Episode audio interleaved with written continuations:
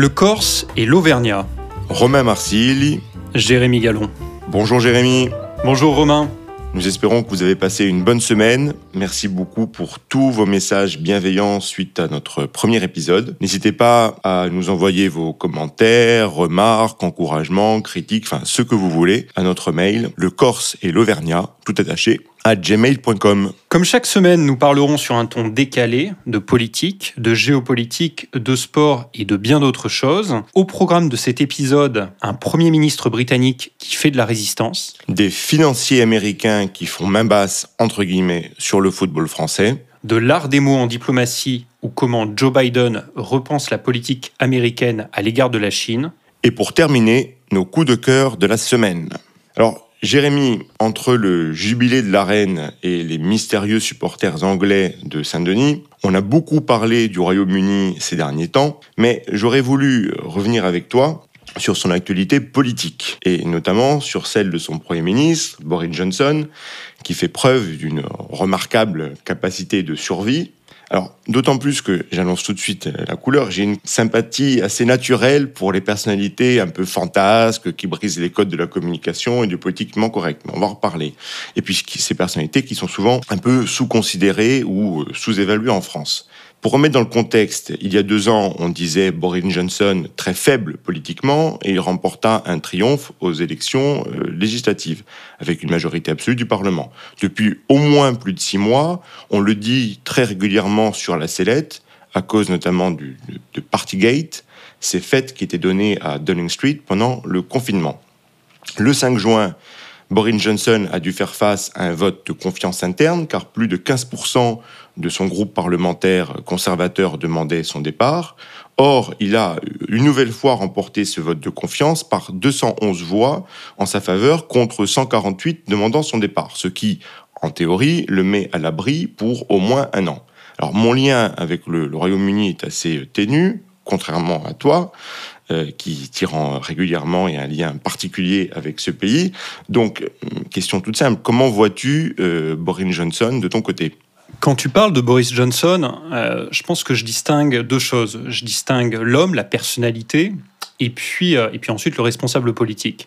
Si je, m'attache au premier, l'homme, il est, il est extrêmement intéressant. C'est une personnalité complexe, c'est un homme brillant, charismatique, euh, c'est quelqu'un qui euh, a mis l'écriture au cœur de son parcours. Et moi, je suis, euh, comme tu t'en doutes, assez sensible à cela. C'est quelqu'un qui a commencé comme correspondant du Daily Telegraph à Bruxelles, le grand quotidien conservateur britannique, où il avait une plume extrêmement aspide, d'ailleurs pas dépourvue de, d'erreurs factuelles à l'égard de, l'Europe, mais, mais, mais qui plaisait aux lecteurs britanniques. Il a ensuite été rédacteur en chef du Spectator, qui est le, le grand hebdomadaire également conservateur britannique. C'est quelqu'un qui même lorsqu'il est entré en politique, a continué d'écrire. Euh, et, je trouve que c'est euh, euh, c'est très intéressant parce que c'est ça a été une manière pour lui de défendre ses idées par l'écriture, de structurer certaines de ses idées. Avec une biographie assez particulière de Churchill. Ouais, tout à fait, une biographie de Churchill qui est très intéressante parce que quand tu écris une biographie, c'est un petit peu au final en fait un dialogue avec toi-même que tu fais. Et dans sa biographie de Churchill, ce que je trouve intéressant, c'est qu'il s'attache beaucoup, moi ce que je trouve aussi chez Churchill, à ce qui est de plus intéressant, c'est-à-dire la capacité de Churchill à rebondir dans l'échec. Et en ce sens, je trouve que le dialogue de, Johnson avec Churchill dans cette biographie est, assez, intéressant. Et puis l'amateur Cyrano de Bergerac que je suis aime quand même une qualité chez chez, Johnson. C'est-à-dire qu'on l'aime ou pas, il faut quand même reconnaître qu'il a du panache. Euh, et ça, c'est quand même, euh, c'est quand même attachant. Euh, et puis, un, autre point que je trouve intéressant dans la figure de Johnson, c'est que c'est quelqu'un, et tu le disais, qui a été, qui est souvent à terre, euh, qu'on dit souvent condamné, mais qui ne lâche jamais. Il rebondit, il se réinvente, il prend des risques. Il y avait une biographie il y a, quelques années qui a été écrite sur Johnson euh, par, le, par le père d'une amie euh, qui est journaliste politique au Royaume-Uni, qui s'appelle Tom Bower, et il l'avait intitulé The Gambler donc le parieur, le, le, type qui prend des risques. Et, je trouve que ça résume assez bien, assez bien Johnson. Donc si la question est de savoir avec qui j'ai envie d'aller dîner euh, comme politique britannique, je te dirais que je, euh, je pense qu'une soirée avec Johnson est beaucoup plus amusante qu'avec Cameron ou avec les frères Miliband. Surtout pendant le confinement. Ouais, ouais, on va dire ça. Euh, ensuite, la question, c'est une question qui est différente. C'est est-ce que c'est est -ce c'est un homme d'État? Est-ce qu'aujourd'hui, c'est quelqu'un qui est un bon Premier ministre pour le Royaume-Uni? Et là, euh, là, je pense que ma réponse serait quand même assez différente. Oui, je comprends tes, réserves et, j'approuve ta, ta, distinction entre l'homme et la figure euh, politique. Ça me faisait penser à une question un peu rhétorique euh, que posait Sioran, le laisser-aller des crapules souriantes ne vaut-il pas mieux que la vigilance des incorruptibles? C'est un vaste débat, mais ce que tu disais me, faisait penser. Au-delà de, sa personnalité, la réalité du bilan de Johnson est assez peu perceptible en France, parce que la question du Brexit a effacé un peu toutes les autres. En termes de bilan politique, après plus de deux ans en tant que Premier ministre, euh, que, comment peut-on évaluer son, son bilan? Tu l'as dit, il a, en décembre 2019, il a gagné une victoire absolument triomphale aux, législatives. Et, euh, en fait, aux, élections, il a gagné en s'appuyant sur trois piliers, qui se résument en trois slogans, parce que c'est un, c'est quelqu'un qui est extrêmement attaché à la question de la communication, Johnson. Et donc, euh, il a des vraies intuitions politiques et il a structuré son programme autour de trois slogans. Le premier, c'était Get Brexit Done. Donc cette idée que euh, même les Britanniques qui avaient voté pour rester dans l'UE, ils en avaient marre qu'on leur parle quotidiennement du Brexit. Il fallait, il fallait clore le chapitre et donc lui a dit Moi, je suis celui qui euh, euh, trouverait un accord avec l'Union européenne et on mettra fin et on passera à l'étape suivante. Deuxièmement, il y avait leveling up. Donc l'idée, c'était quoi? C'était le nivellement par le haut, et notamment avec cette intuition de il faut absolument qu'on aide ces régions du nord de l'Angleterre, qui ont souvent été les enfants pauvres euh, de la politique britannique, qui ont reçu moins de fonds, etc. Et donc, il faut qu'on les aide. Et euh, d'ailleurs, ça lui a permis de faire un triomphe dans ces, euh, régions du nord de l'Angleterre, qui historiquement était un bastion du Parti travailliste, et le Parti conservateur a fait des résultats exceptionnels. Et puis, troisièmement, politique étrangère. Ben, d'un seul coup, le Royaume-Uni avait coupé ses liens en 2016 post-Brexit avec son grand partenaire économique, politique, l'Union européenne. Et donc, il fallait trouver quelque chose d'autre. Et là, pareil, il a eu une intuition assez géniale. Euh, les Britanniques, en fait, euh, ils ont ce lien euh, avec notamment leurs anciennes colonies qui fait qu'ils ont un attachement assez fort à l'Inde, au Commonwealth, etc. Donc, il a voulu créer ce concept de Global Britain. Et, Intéressant. Et voilà. Et donc, fait assez peu en France. Tout à fait. Trois slogans Get Brexit Done, Leveling Up, Global Britain qui lui permettent d'avoir une, une, élection triomphale. Le problème, c'est que quand tu regardes sur ces trois points aujourd'hui, bah, force est de constater qu'il n'a pas vraiment délivré. Euh, sur le Brexit, on le voit, le protocole nord-irlandais demeure une source de tension majeure. Euh, il y a un vrai sujet sur euh, le fait que le, Royaume-Uni est quand même très touché économiquement par les conséquences du Brexit, va l'être de plus en plus. Euh, et donc finalement, le miracle post-Brexit qu'avait vendu Johnson n'existe pas du tout. Et par ailleurs, on a créé des vraies tensions en Irlande du Nord. Et aujourd'hui, en plus avec la victoire du Sinn Féin dans les élections en Irlande du Nord récemment, tu as un vrai risque à terme, à, moyen long terme. Que ça reparte, que, les problèmes ça reparte, que, et que tu aies peut-être une unification de l'Irlande à un moment donné. Sur Global Britain, c'est pareil. Euh, on a du mal à voir comment ça se dessine. Un des grands piliers de Global Britain, ça devait être notamment un accord de libre-échange avec les États-Unis qui devait permettre au Royaume-Uni de compenser ce qu'ils avaient perdu avec l'Union européenne. Le fait est que, aussi bien sous Trump que sous Biden, tu n'as pas eu ça. Oui, on en, est loin. On, est loin. Et puis, euh, troisième point, leveling up, donc cette idée de on va aider les régions du nord de l'Angleterre. En fait, quand il a été élu, on s'est aperçu qu'il avait une feuille blanche, qu'il n'avait aucune idée de comment financer, comment mettre en œuvre ça. Et donc là encore, c'est un petit peu la désillusion. Et puis, euh, dernier point, c'est quand même sur la campagne face au Covid. D'un côté, là, c'est assez, euh, on va dire, mitigé. D'un côté, il a su anticiper le fait que le vaccin allait être clé. Donc les Britanniques ont, mis en place une campagne de vaccination extrêmement rapide. Le problème, c'est qu'il avait pris ce problème au début avec beaucoup de légèreté et que eh ben aujourd'hui, quand tu fais le bilan, le Royaume-Uni, c'est le pays après la Russie en Europe qui a le plus de décès, avec 180 000 décès, là où les Allemands, qui ont une population bien plus importante, sont qu'à 140 000. Ce qui est déjà énorme. Hein. Oui, bien sûr. Et son style de pouvoir, de gouvernance, même si c'est un mot que je n'aime pas beaucoup, comment est-il perçu, notamment son, un peu, on, a parfois mis en cause la question de son authenticité euh, et celle de son rapport à la vérité. Oui, je trouve que là, tu, soulèves une question qui est, euh, qui est fondamentale, parce que le moins qu'on puisse dire, c'est qu'il a un rapport euh, assez compliqué à la vérité. Euh, je pense que ça, c'est un euphémisme que nos amis britanniques ne rejetterai pas. donc, mais, mais ce qui est intéressant, et, moi j'aimerais bien que tu, enfin, avoir ton avis là-dessus, c'est que c'est quelqu'un qui qui ment, qui a menti tout au long de sa vie professionnelle, personnelle, politique, mais finalement, les électeurs lui en tiennent assez peu rigueur. Et, quelque chose qui me frappe toujours, c'est de voir des figures politiques comme un Johnson, comme euh, en son temps un Berlusconi, comme euh, un Trump qui, qui, mentent régulièrement. Je suis désolé d'attaquer Berlusconi. Ne critiquons pas Silvio. je ne critique pas Silvio. Euh, mais ceux qui mentent, et tu as l'impression que ça ne les touche pas. Et à l'inverse, tu as parfois des responsables politiques qui vont être pris une fois dans un scandale, une fois dans un mensonge et immédiatement, c'est un peu comme le lapin pris dans les phares de la voiture, c'est terminé pour eux. Euh, tu vois, on se souvient d'un scandale, par exemple, d'Hervé Guémard en France, c'était d'ailleurs même pas. Voilà, et, ça avait tué sa carrière politique. Et donc, je, m'interroge toujours de, savoir pourquoi sur certains euh, responsables politiques, ça semble, la critique semble glisser, le mensonge, le scandale semble glisser, et sur d'autres, ça prend. Et donc, ça m'intéresserait d'avoir ton regard là-dessus.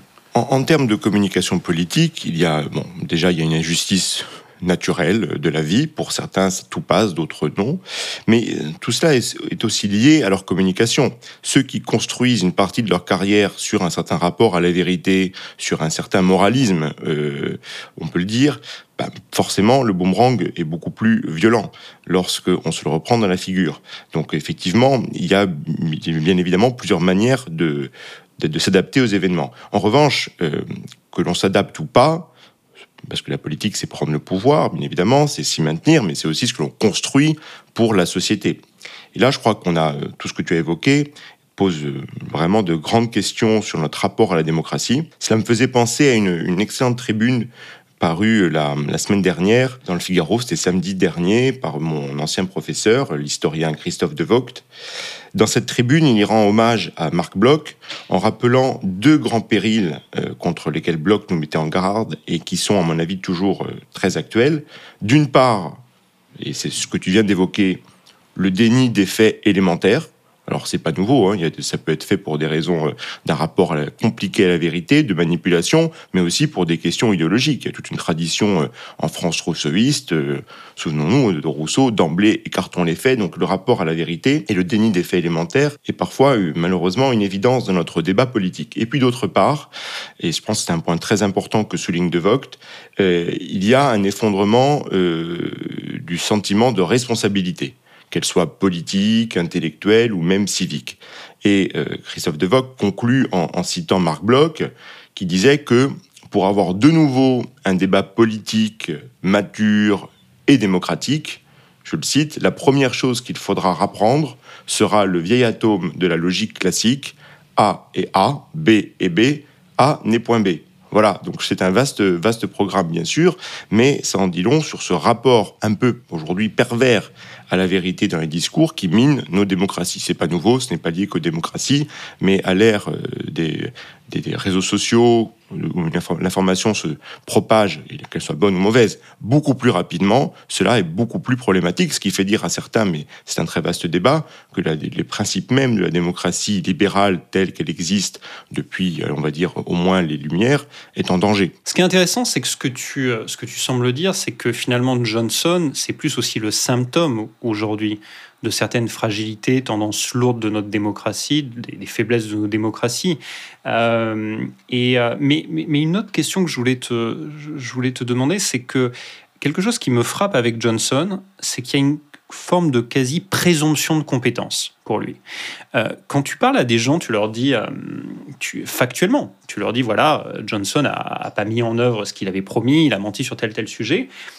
Certains te diront, non, mais au fond, euh, c'est quand même quelqu'un qui écrit, qui, euh, euh, qui fait des discours en latin, il est brillant. Donc il y a ce sentiment que, in fine, parce qu'il est brillant, il y a une forme de présomption de compétence, et donc, malgré tous les faits qui s'accumulent, bah, il est quand même plutôt bien placé pour mettre en œuvre les, politiques qui, sont les bonnes. La culture générale comme argument d'autorité, ce qui, qui, sert un discours. Et, en ce sens, d'ailleurs, ce que je trouve assez intéressant, c'est que euh, Johnson, quand on l'a comparé, c'est quelqu'un qui, se vexe rarement, qui a, je pense, une telle confiance en lui-même que quand tu l'attaques, finalement, ça glisse. Mais une des rares fois où il s'est vexé vraiment, c'est quand on l'avait comparé à Trump. Et je pense que euh, s'il était, euh, il était intéressé par la figure de Trump pour euh, ce qu'elle représentait en termes de communication politique. En revanche, il déteste être comparé à Trump parce qu'il considère, je pense, que Trump n'a pas le dixième de la culture générale qu'il a. Et donc, je pense que ça, il y est très attaché parce qu'il sait aussi que c'est un de ses outils principaux. Oui, mais c'est souvent euh, lorsqu'on décide de catégoriser des certaines personnalités politiques, surtout vues de France, comme euh, des clowns, des personnes euh, vulgaires. Je crois qu'on se trompe. Quelqu'un comme Berlusconi que tu as que tu as cité, on pense bien sûr ce qu'on veut de son style et bon, il y aurait beaucoup à redire. On pourrait faire toute une série d'émissions euh, sur lui, tant c'est une personnalité, je pense, fondamentale. Ce qui ne te dérangerait pas d'ailleurs. il a quand même créé des codes, à mon avis, majeurs que Trump a en partie renouvelé, mais en tout cas, il a créé des codes politiques majeurs. Mais Berlusconi est une personnalité cultivée. Il a été éditeur, euh, c'est un homme de médias. Alors, c'est pas ce qu'il veut montrer, parce que dans sa communication, il insiste bien plus sur l'aspect de culture populaire, euh, euh, la chanson, le foot, etc. Mais c'est quelqu'un qui, indiscutablement, a une, une, vraie culture, une vraie connaissance de la politique. Donc, je pense qu'on peut le rapprocher et avec, avec Johnson de ce point de vue-là, c'est-à-dire une, oui, cette distinction entre, d'une part, l'image qu'ils veulent donner, très populaire, parfois même peu clownesque, mmh. surtout vu de France de manière très négative, et puis d'autre part, euh, un vrai fond, voilà, qu'il ne faut pas totalement sous-estimer. C'est ça, je pense, que, qui, est, qui, qui, est, passionnant. Et euh, l'aspect clownesque de Johnson est-il toujours aussi euh, perceptible en Angleterre Ou est-ce que c'est vraiment un trait que sur lequel on insiste un peu trop en France, selon toi? C'est marrant, j'ai l'impression qu'il y a un petit peu un décalage temporel entre la France eh et le Royaume-Uni à cet égard. C'est-à-dire que l'image qu'on a de Johnson aujourd'hui était peut-être l'image que les Britanniques avaient il y a un ou deux ans, ou euh, même plus. Je pense qu'aujourd'hui, quand les Britanniques parlent de Johnson, ils parlent rarement de l'homme cultivé, de... parce qu'ils l'ont vu en exercice comme Premier ministre. Donc je pense qu'il y a beaucoup plus de désillusions, y compris au sein du Parti conservateur. Il y a un sondage absolument terrible pour Johnson Johnson qui est sorti récemment, qui indique qu'il est la figure aujourd'hui au sein du cabinet britannique la moins populaire. Néanmoins, je pense qu'une de ses forces, paradoxalement, c'est qu'il bénéficie aussi de la faiblesse incroyable de l'opposition. Et en ce sens, il n'y a aucune figure aussi bien au sein du Parti conservateur que chez les travaillistes qui parvient à s'imposer. Mais bon, on a beaucoup parlé du, du Royaume-Uni au cours des derniers instants. Quand on parle du Royaume-Uni, on parle souvent de soft power. On, il y a eu le jubilé de la reine récemment. On parle, quand on parle de soft power, on parle aussi de la première ligue, qui est à mon avis un outil de soft power incroyable pour le Royaume-Uni. Et une question que, que je voulais aborder avec toi aujourd'hui, c'est que ce qu'on a vu au Royaume-Uni au cours des dernières années, c'est beaucoup de clubs qui ont été rachetés par des, soit des États, euh, les, Émirats arabes unis qui avaient investi dans Manchester City, l'Arabie saoudite récemment en fin d'année 2021 dans Newcastle, mais aussi beaucoup d'investisseurs américains qui aujourd'hui dirigent certains des plus grands clubs anglais, Liverpool, Manchester United, Arsenal. Ce dont j'ai le sentiment, c'est que cette tendance, on est en train de la voir s'accélérer en France. Toi qui suis de, de très près le paysage footballistique, à la fois européen mais français, est-ce que tu peux un petit peu nous décrire aujourd'hui quel est un peu l'état du, marché du football en France en termes notamment de, potentiels investisseurs qui aimeraient acquérir des clubs? Oui, alors c'est un peu comme pour la perception de Johnson, on a quelques années de retard. Il y a un petit décalage temporel, euh, mais effectivement, on suit la, même tendance. En France, aujourd'hui, outre le PSG et Marseille, qui sont des exemples bien connus, de nombreux clubs français sont maintenant sous pavillon étranger.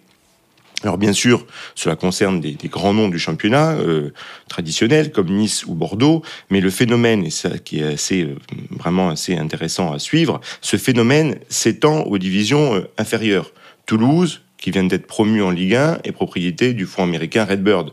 3 appartient euh, au football, euh, City Football Group, qui est une holding d'Abu Dhabi, qui possède notamment Manchester City. Nancy appartient à des investisseurs sino-américains. Nancy qui vient de descendre en national.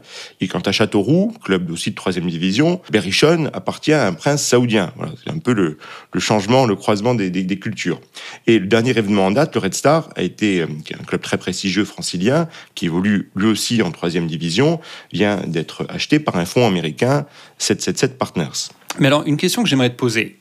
Quand un, un État comme le Qatar euh, achète le PSG, ou bien on le disait, euh, les Émirats arabes unis investissent dans Manchester City, je comprends que c'est un outil de soft power. Euh, c'est grosso modo pour la visibilité de ces États, notamment les États du Golfe, etc. Ça leur donne une sorte de pouvoir d'influence sur la scène internationale via le, la visibilité que leur donne le football. Historiquement, tu as aussi eu des présidents de clubs, des propriétaires de clubs, ils les considéraient un peu comme leurs danseuses. Euh, on se souvient d'un David Dean à Arsenal entre 83 et 2007, un Bernard Tapie évidemment à l'OM, ou bien, on l'a évoqué plusieurs fois, mais euh, Silvio Berlusconi à, à Milan. Moi, ce qui me frappe aujourd'hui, c'est que tu vois de plus en plus, tu le disais, de fonds d'investissement, notamment américains, quelle est leur, logique? C'est-à-dire, c'est une logique purement financière. Et donc, ça veut dire quoi? Ça veut dire que le football devient un actif stratégique intéressant aujourd'hui? Un actif financier intéressant? Oui, tout à fait. Euh, financier stratégique. Par exemple, le fonds Elliott, qui vient de vendre euh, l'AC Milan au fonds Redbird, qui d'ailleurs c'est celui qui possède Toulouse. Donc, la valorisation du club a été multipliée par 3 euh, en moins de 5 ans. De fait, le football génère des revenus considérables. Or, son écosystème est largement sous-exploité, en tout cas perçu comme tel par les fonds, notamment en France et dans les pays méditerranéens, que ce soit euh, en matière de, stades, d'exploitation des différents droits, de production des contenus, ou bien euh, d'organisation des ligues et des fédérations. Le football a trois piliers dans ses revenus. Les revenus liés aux droits télé, les revenus liés à ce qu'on appelle jour de match, donc tout ce qui se passe au stade, et puis les revenus marketing au sens très très large du terme. Mais justement, là, tu me parles d'un modèle financier. Sur les, revenus des droits télé, ce qu'on a vu en France encore euh, au cours des dernières années, et tu connais beaucoup mieux le détail de tout ça que, moi, c'est quand même des droits télé qui n'ont pas été à la hauteur de ce qui était espéré, avec notamment un fiasco autour de Mediapro, euh, avec des droits qui la Ligue aurait euh, voulu franchir la barre des 1 milliard, finalement on les a pas franchis. Et puis en plus, alors il y a évidemment eu le facteur Covid, mais c'était Vincent Labrune, le président de la Ligue de football professionnel, qui disait dans un entretien aux échos début mai que le foot français sur les deux dernières saisons a perdu 1,8 milliard d'euros. Et je crois que c'était l'UEFA qui chiffrait à plus de 8 milliards d'euros les pertes de tous les clubs européens au cours des, deux dernières saisons, au moment du, Covid. Donc c'est là où j'ai un petit peu de mal à voir en quoi le, modèle financier est, nécessairement hyper intéressant. Et là, il est intéressant en l'occurrence parce qu'il y a eu une période très difficile de baisse des revenus, et donc, aujourd'hui, les, investisseurs financiers pensent qu'il y a une croissance possible et des valorisations euh, améliorées. Euh, en l'occurrence, si on parle du, de football français, le, débat est un peu le même en Italie d'ailleurs, les investisseurs font le raisonnement suivant. Les stades sont dans un état, on va dire, mais assez médiocre, à quelques exceptions près. Donc il y a possiblement une grande croissance des revenus liés au stade du moment que de nouveaux stades sont construits. Pour, information, euh, la Juve en, Italie est un des clubs assez précurseurs. Ils ont construit leur propre stade. Ils ont multiplié leurs revenus par 4 en 10 ans. Donc c'est assez énorme. Donc imagine si tous les autres font ça. Donc la première raison sans parler de politique foncière. Mais ça, c'est encore autre chose. Mais rien que si on parle de revenus, il y a là une possibilité de croissance majeure. Sur l'aspect euh, marketing, eh bien, bien évidemment, de grandes choses peuvent être faites avec des grands professionnels qui ont du savoir-faire, que ce soit en production de contenu, en nouvelles collections, collections capsules. Voilà, il y a beaucoup de plus de choses à vendre, entre guillemets, aux passionnés. Et puis, enfin, si on parle de droit télé, là aussi, ben, il y a une bulle qui n'a cessé de croître dans les années 2010. Elle a explosé vers la fin de la décennie, et puis le, Covid a accéléré. Aujourd'hui, il y a une volonté de professionnaliser tout ça. Et tu mentionnais Vincent Labrune, qui est le président de la Ligue en France. Lui, euh, il a bien compris ces opportunités financières et il œuvre beaucoup dans ce sens. Il a d'ailleurs fait rentrer le fonds d'investissement CVC dans la société commerciale de la Ligue. Tu mentionnais aussi l'exemple du Milan AC avec le fonds Elliott, où tu as à la fois une réussite financière, puisqu'ils viennent de revendre, comme tu le disais, trois fois le prix euh, d'achat, donc leur participation dans, Milan et puis réussite sportive, puisque euh, vous avez, comme tu en parlais la semaine dernière, euh, remporté le titre cette année. Mais, mais tu as aussi un exemple, un contre-exemple, c'est les Girondins de Bordeaux, où on avait vu à la fin euh, de la saison 2020-2021 un club qui avait des pertes, comme la plupart des clubs de football français à l'époque. Et ce qu'on avait vu, c'est qu'un club comme le PSG, bah, quand tu as un actionnaire principal qui s'appelle le Qatar, il n'y a aucun problème pour effacer tes pertes. Quand tu es Marseille, McCourt, qui est milliardaire, tire la grimace, mais il peut recapitaliser le club. En revanche, les Girondins de Bordeaux, c'était un fonds d'investissement américain, King Street, et eux, ils ont eu une logique très financière et ils ont dit non, on remet pas au pot, on va pas soutenir le club.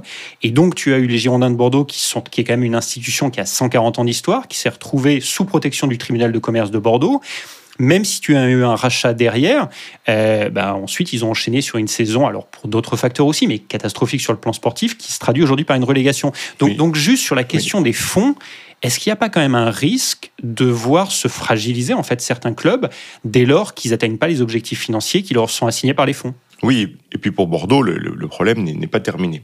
En tout cas, tout, tout cela montre que l'arrivée d'un fonds dans le capital d'un club ne préjuge en rien de la réussite du club concerné, aussi bien sur le sens sportif que financier. Donc, tu l'as dit, il y a des réussites comme des échecs. Elliott a brillamment réussi à Milan. Redbird, si on parle de la France, a ramené Toulouse en première division. Mais à l'inverse, tu as mentionné Bordeaux, mais Nancy aussi est une expérience particulièrement désastreuse. En fait, tout dépend des personnes en place et euh, de la, de la stratégie. Je pense qu'il est nécessaire qu'il y ait une continuité, qu'il y ait un projet. Euh, peut-être qu'en ce moment, on peut mentionner l'exemple du Red Star, qui est un exemple, à mon sens, très intéressant. Le Red Star est, euh, un club magnifique. Le, Red Star, d'ailleurs, c'est un club que tu connais bien. tu as, d'ailleurs suivi très très près cette transaction. Est-ce que tu peux nous en parler? Parce qu'il y a une valeur symbolique politique extrêmement forte dans ce, associée à ce club qui est basé donc à Saint-Ouen, au, Stade Bauer. Et je crois qu'il y a eu des développements récemment, notamment au conseil, dernier conseil municipal de Saint-Ouen. Est-ce que tu peux nous dire quelques mots là-dessus. Ce que je trouve, c'est hyper intéressant. C'est la confrontation en fait de deux mondes. Oui, tout à fait. Il y aurait beaucoup de choses à dire. Et le Red Star, c'est vraiment un club que j'aime beaucoup. Alors, je le connais euh, aussi parce que lorsque je dirigeais Vice, Vice était, était un partenaire du club, sponsor maillot notamment. Et c'est un club que j'ai appris à, aimer. Alors, le Red Star, quelques mots de contexte hein, pour nos auditeurs. Le Red Star, c'est un des plus vieux clubs français. Il a été fondé par euh, Jules Rimet en 1897. Jules Rimet, c'est quelqu'un qui a pris une renommée euh, mondiale puisqu'il est devenu par la suite président de la FIFA et c'est celui qui a créé la Coupe du Monde, qui s'est d'ailleurs longtemps appelé le trophée Jules Rimet. Je ferme la parenthèse.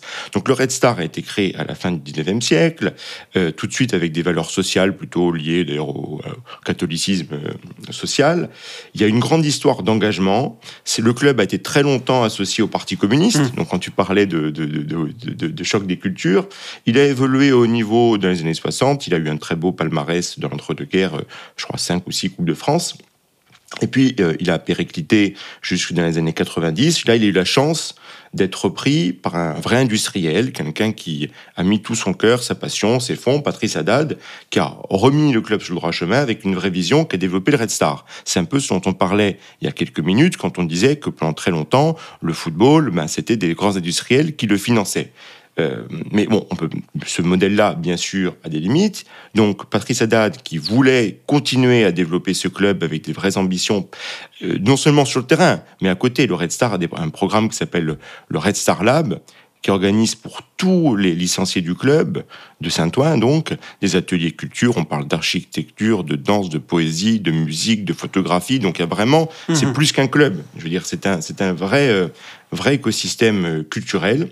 Donc, pour que ce projet continue de manière encore plus forte, il fallait des investisseurs. C'est là où il fait appel à 777 partenaires. Mais voyez, tu vois, dans, dans ce cadre-là, l'équipe reste en place. Patrice Haddad reste président. C'est un club qui avait sûrement beaucoup de repreneur mhm. potentiel, il a choisi celui qui était euh, le plus à même d'épouser une vision stratégique et culturelle. Donc les choses peuvent bien se faire. Et je pense que le Red Star, enfin espérons, et j'en suis convaincu, ça va bien marcher. Alors bien sûr, cela crée des résistances, parce qu'il y a, il peut avoir un, choc des cultures.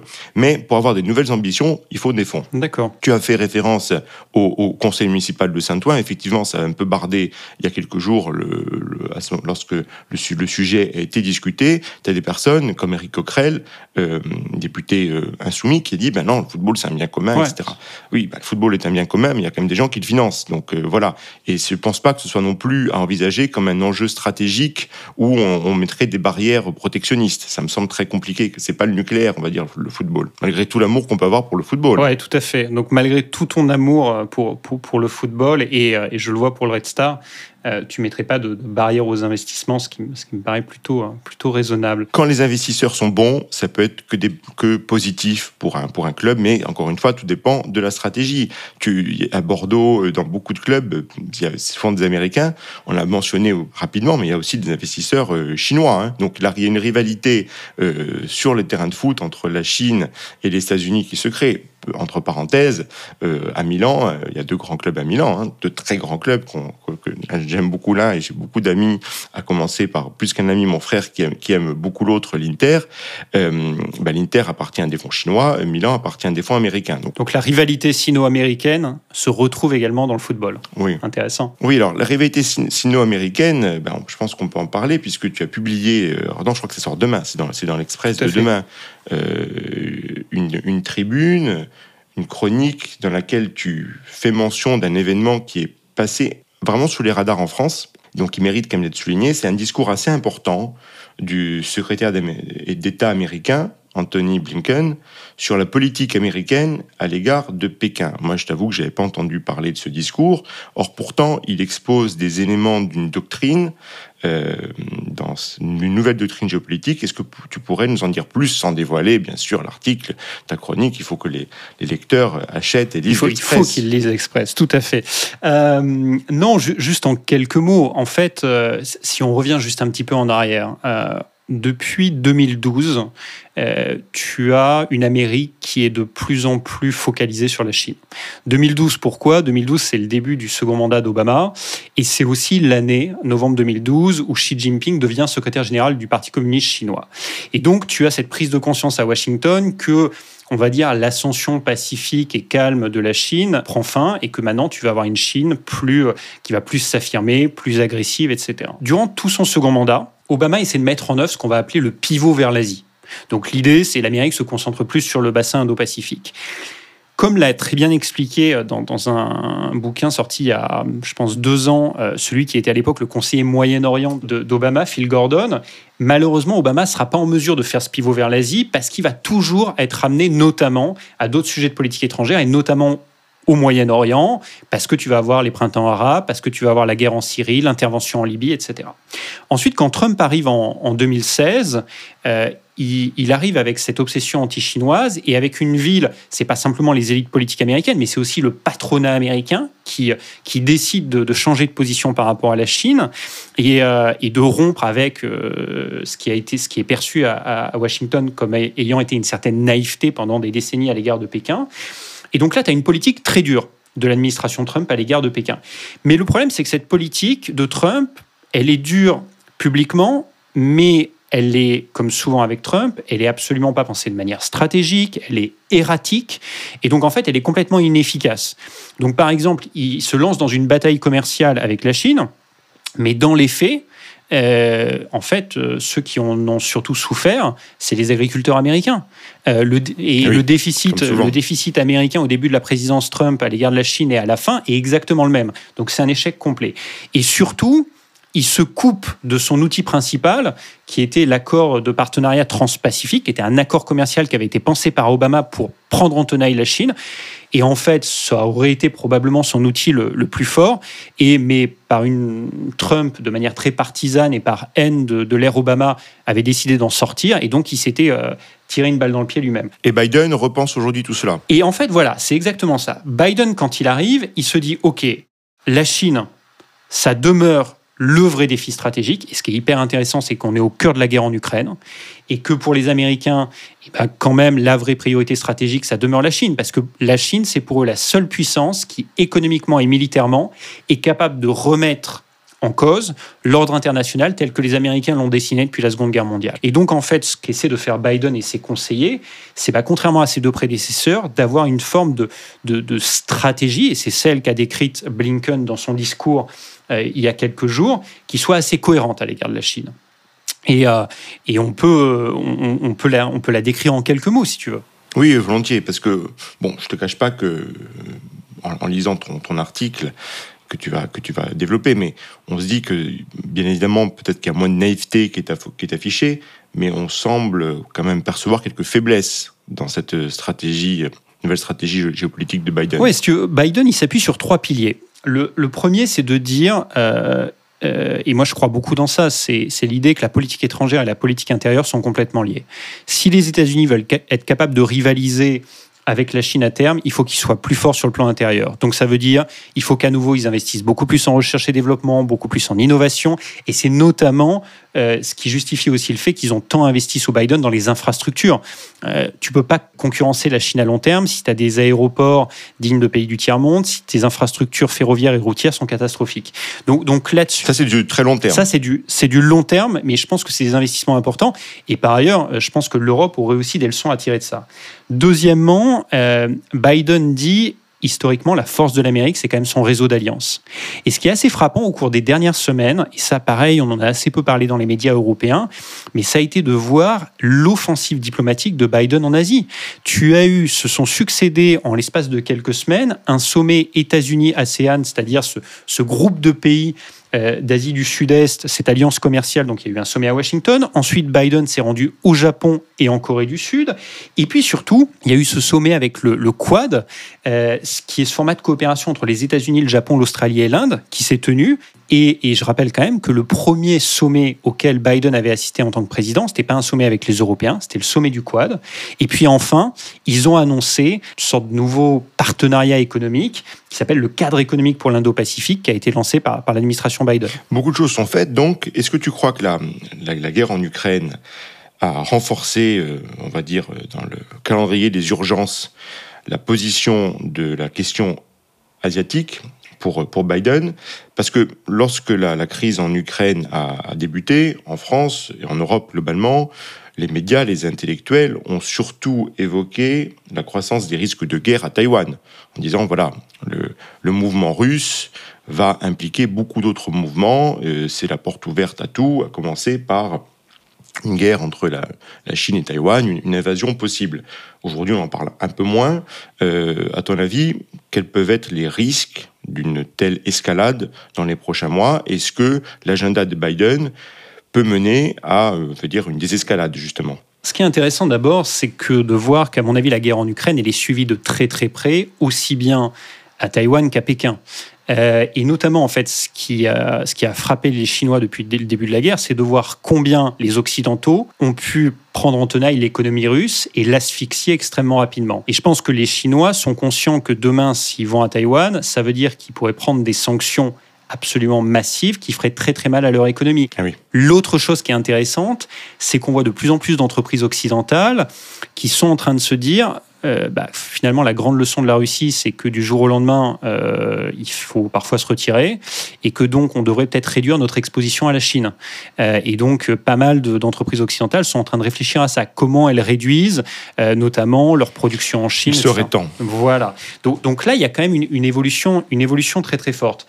Euh, ensuite, je ne sais pas si fondamentalement ça a changé le calcul. Avant, euh, avant la guerre en Ukraine, les services de renseignement américains anticipaient que la Chine envahirait ou tenterait d'envahir probablement Taïwan dans les 6 à 10 prochaines années.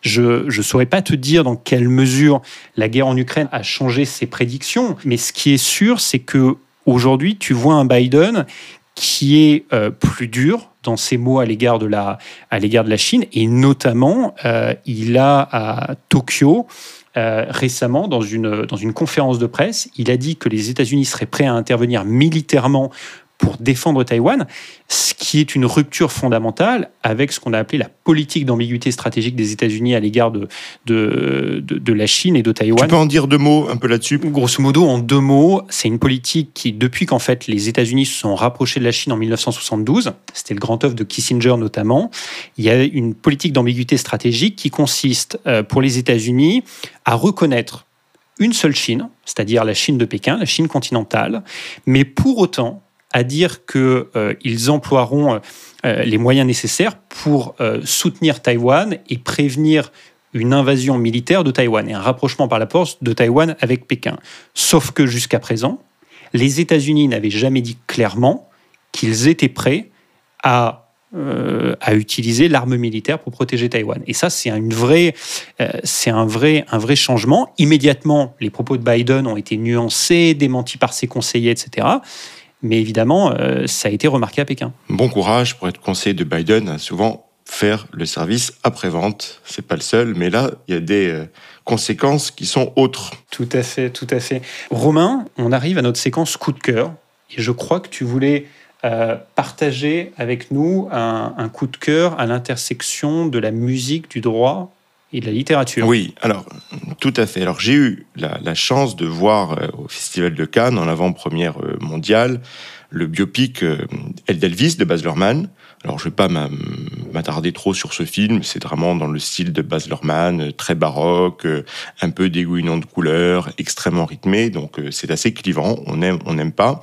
En tout cas, j'ai trouvé, moi j'ai passé plutôt un, un, bon moment. Il y aurait beaucoup de choses à dire sur ce, sur ce film. Mais je voulais surtout mentionner, justement, puisque dans ces prochaines semaines, avec pas mal de promos, on va beaucoup parler d'Elvis et de rock, je voulais parler d'un livre que je trouve passionnant qui s'appelle Une histoire judiciaire du rock and roll par Fabrice Epstein.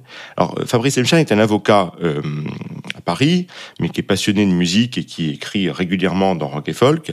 Et donc il raconte dans ce livre, qui est aux éditions La Manufacture de livres, il raconte l'histoire du rock via les controverses euh, judiciaires et les grandes controverses judiciaires. Donc on parle d'escroquerie, de mise sous influence, c'est un peu le cas d'Elvis puisque le film euh, de Baz Luhrmann est vraiment centré sur la relation entre Elvis et son impresario agent, le colonel Parker, qui était aussi colonel que toi ou moi, mais qui est une personnalité très étonnante. Mais donc dans, ce, dans cette grande série d'affaires judiciaires du rock, escroquerie, influence, plagiat, meurtre, affaire de mœurs. Il y a à peu près une soixantaine d'histoires passionnantes, euh, très bien résumées par euh, Fabrice Epstein, qui montrent comment l'histoire de la musique s'écrit par le droit et aussi réciproquement, parce que parfois certaines grandes affaires ont conduit à des changements de la législation, et notamment de la législation autour des droits. Donc c'est très très intéressant. Et puis, euh, je pense que chacune de ces histoires pourrait mériter un livre entier. Peut-être que ce seront une collection, des collections que, qui pourraient être écrites par Fabrice Epstein. De la musique et du droit euh, à la politique, il n'y a qu'un pas, évidemment. Euh, je crois que tu voulais parler d'une série politique qui t'a beaucoup plu. Oui, tout à fait. Je pense que nos éditeurs vont vite le comprendre. quand je parle plus de 40 minutes, j'ai du mal à ne pas parler d'Europe. Euh, et, non, je voulais. On y arrive. Voilà. C'est ton point Godwin à toi. voilà. Tout à fait. C'est plus positif. Ouais, voilà, tout à fait. C'est mon point Godwin. Non, je voulais parler de la série Parlement, euh, qui est une série. La première saison a été diffusée en, 2020 sur France Télévisions. La seconde saison euh, est disponible depuis début mai, également sur France Télévisions. Et c'est une série qui revient sur le Parlement européen. Et euh, c'est une série qui se dévoile progressivement. Moi, je me rappelle quand j'avais euh, commencé la première saison, les premiers épisodes, j'avais eu du mal, euh, j'avais trouvé ça un peu caricatural, etc. Et puis au final, euh, cette série qui a été créée par Noé Debré euh, se, dévoile et euh, on a des personnages très attachants. ça dit des choses, je trouve, très fines, pleines d'humour sur les dynamiques européennes. Il y a des, des, clins d'œil aussi à des figures européennes. Il y a notamment dans la seconde saison un chef de cabinet du président du Parlement européen qui est une référence directe à Martin Zellmayer, qui était un petit peu le Rasputin européen sous, sous la présidence de Jean-Claude Juncker. Donc, donc voilà, donc, je, je trouve que c'est une série qui est vraiment intéressante, qui dit beaucoup de choses sur l'Europe de manière pédagogique, avec plein, plein d'humour. C'est pas du tout une agiographie de l'Europe, mais c'est ce que l'Europe, euh, et c'est ce dont on parlait la semaine dernière, manque trop souvent. C'est-à-dire, ça amène de la chair euh, dans, le projet européen.